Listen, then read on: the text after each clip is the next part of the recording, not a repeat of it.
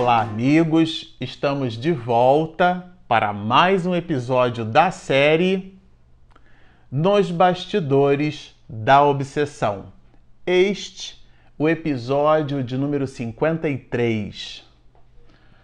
Bom, para você que está nos acompanhando no canal, nós vamos encerrar com este episódio, o episódio de hoje, o capítulo de número 11 e nós comentávamos logo no primeiro episódio do capítulo que dividimos é, este mesmo capítulo em três grandes partes. O capítulo não é fisicamente demarcado em três grandes partes. Nós é que buscamos, na sequência lógica aportada por Manuel Filomeno de Miranda, uma maneira então de dividi-lo. E assim o fizemos. Comentamos as partes que, inclusive, é, fazem é, juízo de valor por sobre o, o próprio tema, né? Quando a gente vai estudar as agressões, a gente vai entender aqui o movimento que o mundo espiritual inferior fez em cima das atividades orquestradas por Petitinga e por Miranda, o que dá inclusive título a esse capítulo, mas nessa parte, neste episódio que encerra o capítulo de número 11, nós reservamos para comentar um pouquinho desse espírito amigo, dessa criatura magnífica que realmente deixou um legado para o movimento espírita nacional, sobretudo no, e no que diz respeito ao movimento espírita na Bahia e da Bahia. A Bahia tem então o seu nascedouro através das atividades é, construídas e propagadas por José Petitinga. E Miranda faz aqui uma espécie de observação a respeito do comportamento muito augusto, muito seguro, né? A gente observa assim uma certa robustez espiritual, vamos falar desse jeito, né? A respeito de José Petitinga. E quando a gente parou aqui para poder comentar essa parte, nós retiramos alguns apontamentos é, de José Petitinga que a gente entende ser importante introduzir é, para o estudo dessa última parte, para o estudo deste episódio. É, José Petitinga, na verdade, é um nome adotado por ele mesmo. O seu nome de nascimento ou nome de batismo é José Florentino de Sena. Ele tira então o Florentino de Sena, ou melhor, substitui, porque faz mais tarde este registro em cartório tira o Florentino de cena e usa uma espécie de pseudônimo. Na verdade, seria um pseudônimo antes do registro em cartório, porque era o nome adotado por Petitinga quando é, ele se movimentava escrevendo para é, revistas e artigos em jornais. Mas a gente já vai falar sobre isso. Ele usava esse nome, José Petitinga. Ele nasce igualmente em Salvador, ele vai nascer no ano de 1866 e José Petitinga, até então José Florentino de Seno, né? Ele é, vem de uma família de certa forma muito simples, inclusive por falta de recursos da mesma família, ele, ele abandona os estudos para ter que trabalhar, para dar sustento à família. E ele se movimenta já como escritor em tenra idade. Tanto assim o é que existem registros de Petitinga, como a obra, por exemplo, Arpejos Vespertinos, é uma obra escrita por ele, ele era poeta, né? Se vocês olharem no Wikipedia, vocês vão perceber que independente de toda a condição de José Petitinga como sendo esse grande espírito e esse grande espírita, ele vai registrado pelo Wikipedia como sendo jornalista e poeta, porque de verdade movimentou-se durante muito tempo como poeta, escreveu muitos livros aqui. Temos apontamentos de três de suas obras, além de arpejos vespertinos madressilvas e também tonadilhas. São obras construídas, escritas por José Petitinga, porque possuía ele então essa veia de poeta. Há inclusive um, um, um médico e político da, é, contemporâneo de José Petitinga que vai numa espécie de elogio a ele dizer-nos mais ou menos assim: na Bahia o latim é comigo, o português é com Petitinga. Isso tamanha era a reverência que as pessoas é, possuíam pela escrita de José Petitinga, pela forma como ele se, mov se movimentava, e vamos aqui de novo é, enfatizar que tratava-se de alguém que abandonou os estudos, era, portanto, um autodidata. A sua primeira obra já é, é bem reconhecida aos 20 anos de idade. Ele então é, foi considerado na sua época um grande poeta e igualmente um vernaculista, né?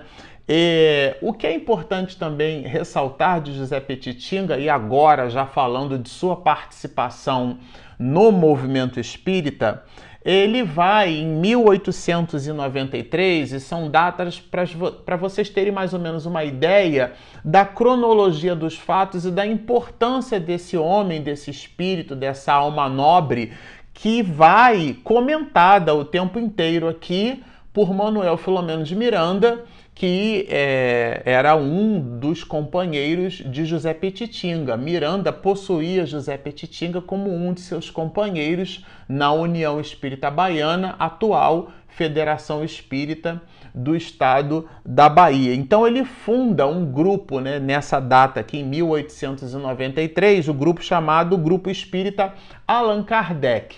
E depois que ele funda esse grupo, ele, ele participa mais tarde né, de um centro espírita chamado Religião e Ciência. Mas o que, que é importante mencionar na participação de José Petitinga em relação a essa instituição?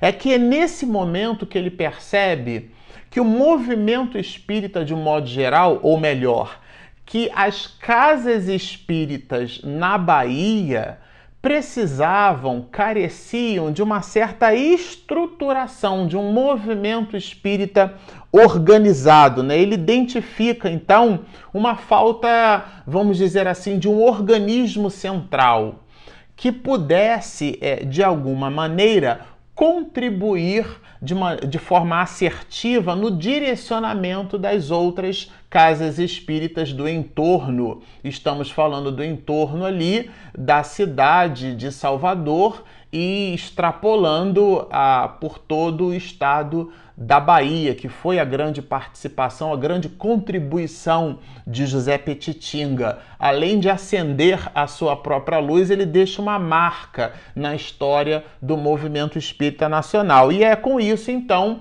que ele constrói, motivado pelas reflexões em cima dessas necessidades nossas à época, ele em 1920, mais especificamente no dia 3 de outubro, ele, ele vai fundar aquilo que nós conheceremos. Se você tiver a oportunidade de visitar é, a Bahia, você vai identificar é, a, a sede chamada sede histórica, que é essa sede fundada por José Petitinga no dia 3 de outubro de 1920, né? O movimento espírita então inaugura em Salvador toda a sua trajetória. Vocês observem que trata-se realmente de um espírito, de um quilate muito grande, um homem que possuía.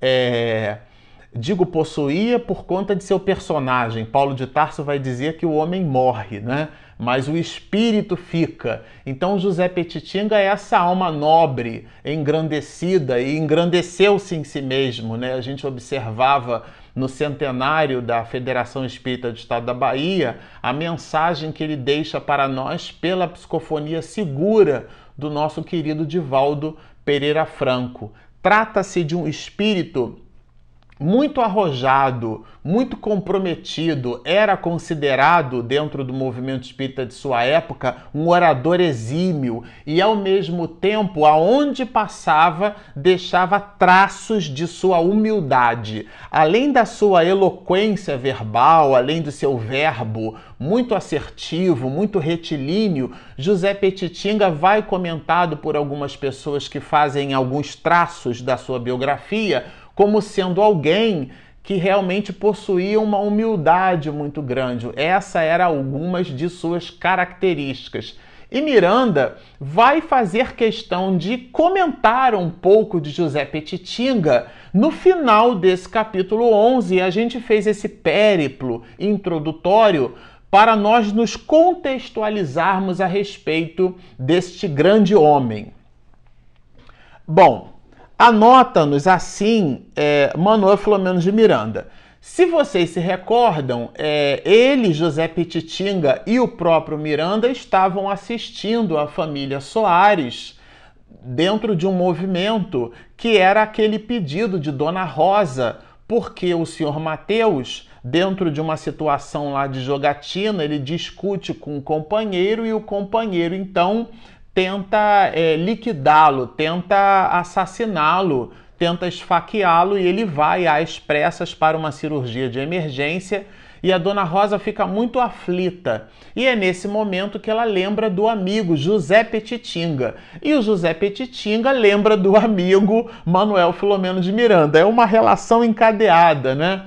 É, Deus serve as criaturas através das próprias criaturas. E é nesse movimento todo que Miranda e Petitinga buscam dar a assistência à família e encontram Mariana colocada numa situação de muita prostração, e aquela prostração era, na verdade, um fato medianímico, quão igualmente obsessivo, e o espírito, utilizando-se das características e das possibilidades de Mariana, comenta da, do seu revés, comenta do cuidado que Petitinga e Miranda deveriam ter. Então estavam eles ali às voltas. Eu comentava e falava com vocês em episódios anteriores, me valendo assim de uma certa expressão.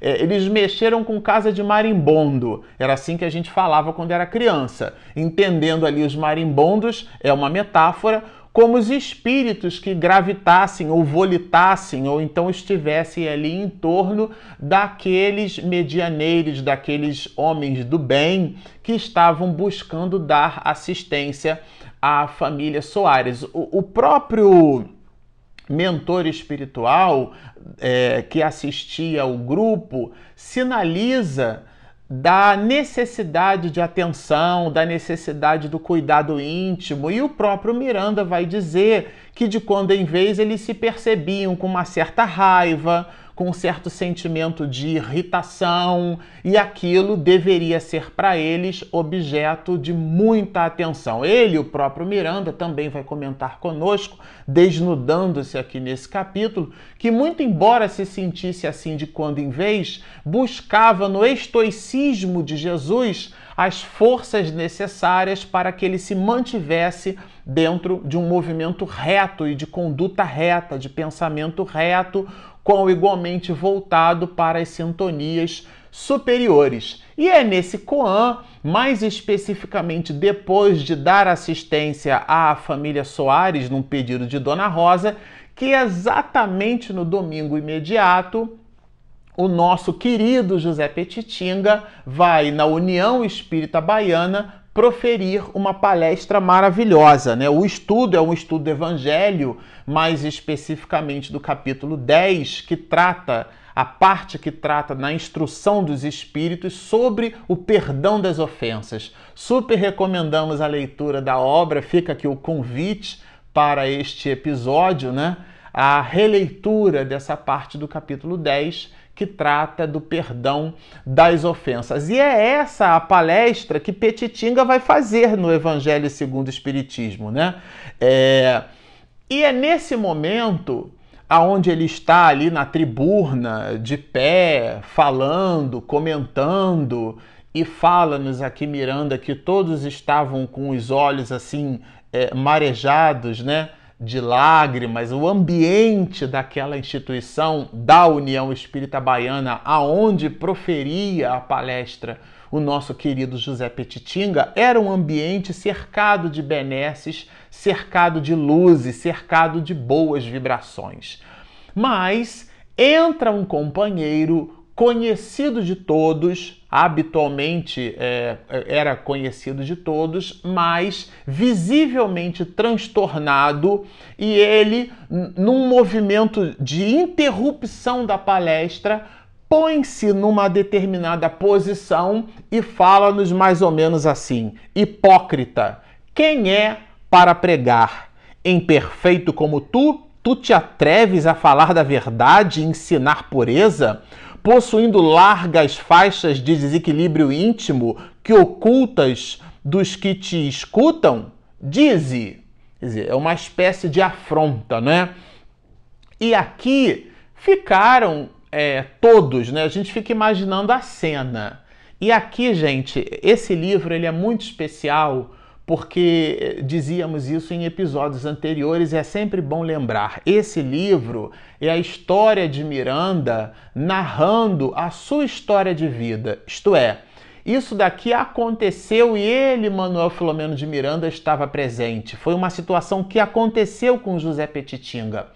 A obra, toda a produção literária, por exemplo, de André Luiz, são narrativas muito vivas de André Luiz, mas elas acontecem a partir do mundo espiritual. Essa obra é única na literatura espírita, porque é Miranda narrando sim através da, da psicografia bendita de Divaldo Pereira Franco e agora ele no mundo espiritual. É o livro de 1970, né?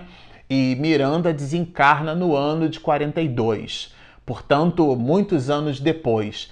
É sim um livro narrado a partir do mundo espiritual por Miranda, mas ele vai narrando aquilo que aconteceu com ele quando de sua última existência. Então ele viveu aquela situação. E porque a viveu, comenta conosco que ficaram todos assim constrangidos, né? Um certo silêncio sepulcral é, reinou no ambiente, contrastando bastante com aquela vibração harmônica, com aquele espelho maravilhoso, né? De, de vibrações benfazejas, contrastando com o cenário anterior.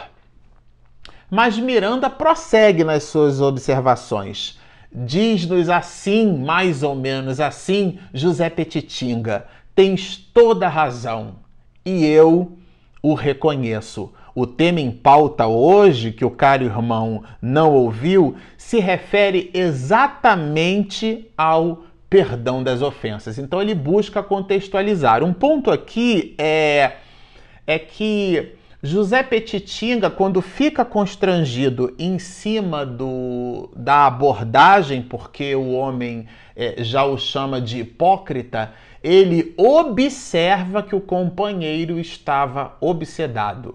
Isso é bem importante de se comentar aqui. Ele, ele, ele percebe que não era muito, embora fosse alguém conhecido, que não era aquela pessoa quem falava, mas alguém que falava através da boca daquela pessoa.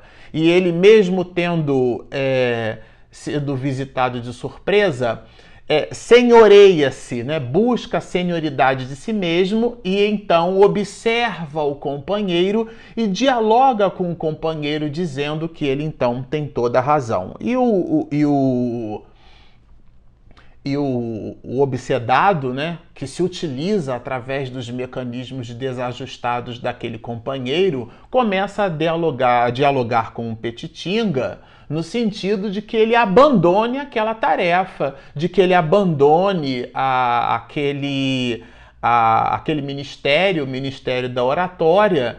E é bem curioso porque ontem, na nossa reunião mediúnica, nós estávamos lendo uma mensagem de Hilário Silva, né?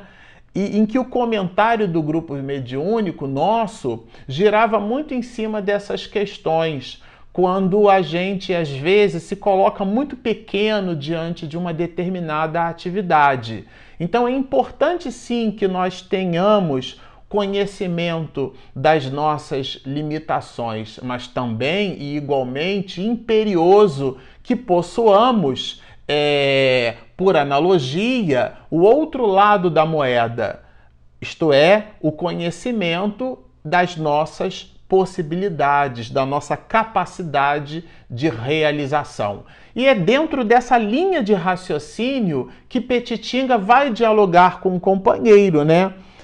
A, ao ponto dele, Petitinga, buscar uma espécie, ele vai como que se desnudar para as pessoas e vai dizer, é, num colóquio muito sincero, que o espírito obsessor tem toda a razão é, que ele de verdade possuía muitos defeitos dentro de si, né? Ele vai dizer aqui, mas que depois de ter conhecido Jesus, diz-nos Petitinga, pela escrita muito assertiva e segura de Manuel Filomeno de Miranda. Minha alma luta denodadamente contra o passado sombrio. Ele reconhece que possuía muitas dificuldades e faz a sua confissão diante de todas as pessoas. Ao mesmo tempo, igualmente reconhece que depois de ter conhecido Jesus, ele já não poderia mais ficar numa posição de estagnação, como alguém que simplesmente fica triste porque se enxerga pequeno, mas esquece de olhar que há um Deus dentro de nós. Um Deus com D minúsculas, é óbvio. A exortação é de Jesus, né? É vós sois deuses, disse-nos o Mestre. E vai acrescentar Petitinga: prefiro a condição de enfermo ajudando doentes a ser ocioso, buscando a saúde para poder ajudar com eficiência. Isto é, nós não é, é, é, aquele movimento, nós não podemos, não há como é, primeiro é, aprender a ser bom para depois ser bom. Nós aprendemos a ser bom, a sermos bons no exercício mesmo do aprendizado da bondade. O que é que significa isso? A gente não aprende a amar para depois amar. É um processo de ajustamento das nossas próprias realizações. Comentava hoje mais cedo, inclusive com minha mãe, né? que ela comentava conosco uma certa dificuldade familiar, e eu dizia assim para ela: "Mamãe, quando a gente dá tudo que tem, a gente faz o máximo que a gente pode". Aliás, a tese não é minha, é de Joana de Ângeles. Portanto, quando a gente dá tudo que está à nossa disposição emocional, nós estamos entregando a nossa alma, do ânimo, a alma, né? a nossa capacidade de ação, de realização. A gente dá tudo que tem.